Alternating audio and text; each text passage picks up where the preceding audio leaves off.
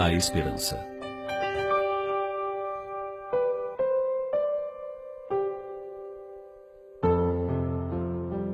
Há dias que temos a impressão de que chegamos no fim do caminho. Olhamos para frente e não vislumbramos mais saída. Não há uma luz no fim do túnel e não há também nenhuma possibilidade de volta. Parece que todos os nossos projetos, nossos objetivos foram levados para bem distante e estamos sem possibilidade de alcançá-los. Parece mesmo que o outono da existência fez com que secassem as nossas esperanças e o vento forte do inverno varresse das nossas mãos todos os sonhos acalentados. A morte vem e arrebata os afetos da nossa alma, deixando-nos o coração dilacerado. Sentimos-nos perdidos, não sabemos que rumo tomar. Ficamos atônitos. Sentimos-nos como uma árvore ressecada, sem folhas, sem brilho, sem motivo para viver. É a desesperança. De repente, como acontece com a natureza, a primavera muda toda a paisagem. As árvores secas enchem-se de brotos verdes e logo estão cobertas de folhas e flores. O tom acinzentado cede lugar às cores verdes de tonalidades mil. É a esperança.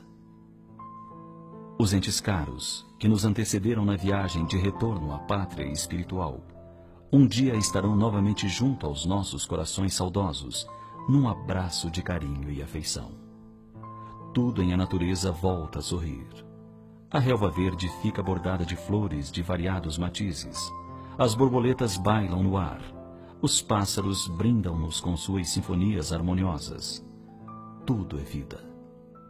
Assim, quando a chama da esperança reacende em nosso íntimo, nossos sonhos desfeitos são substituídos por outros anseios.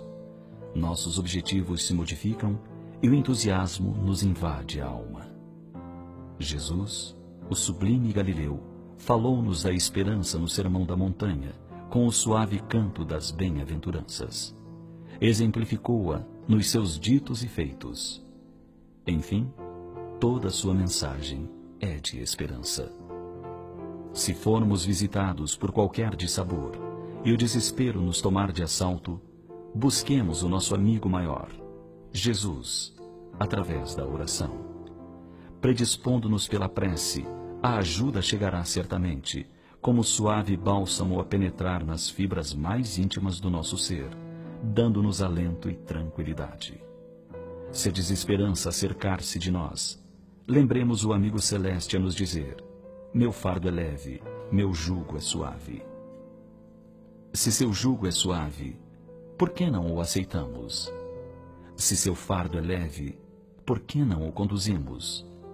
Consideremos que o rigor do inverno pode ser o resultado da nossa falta de cuidado, submetendo-nos ao jugo da mentira, da ambição desmedida, do pessimismo, das queixas sem fim.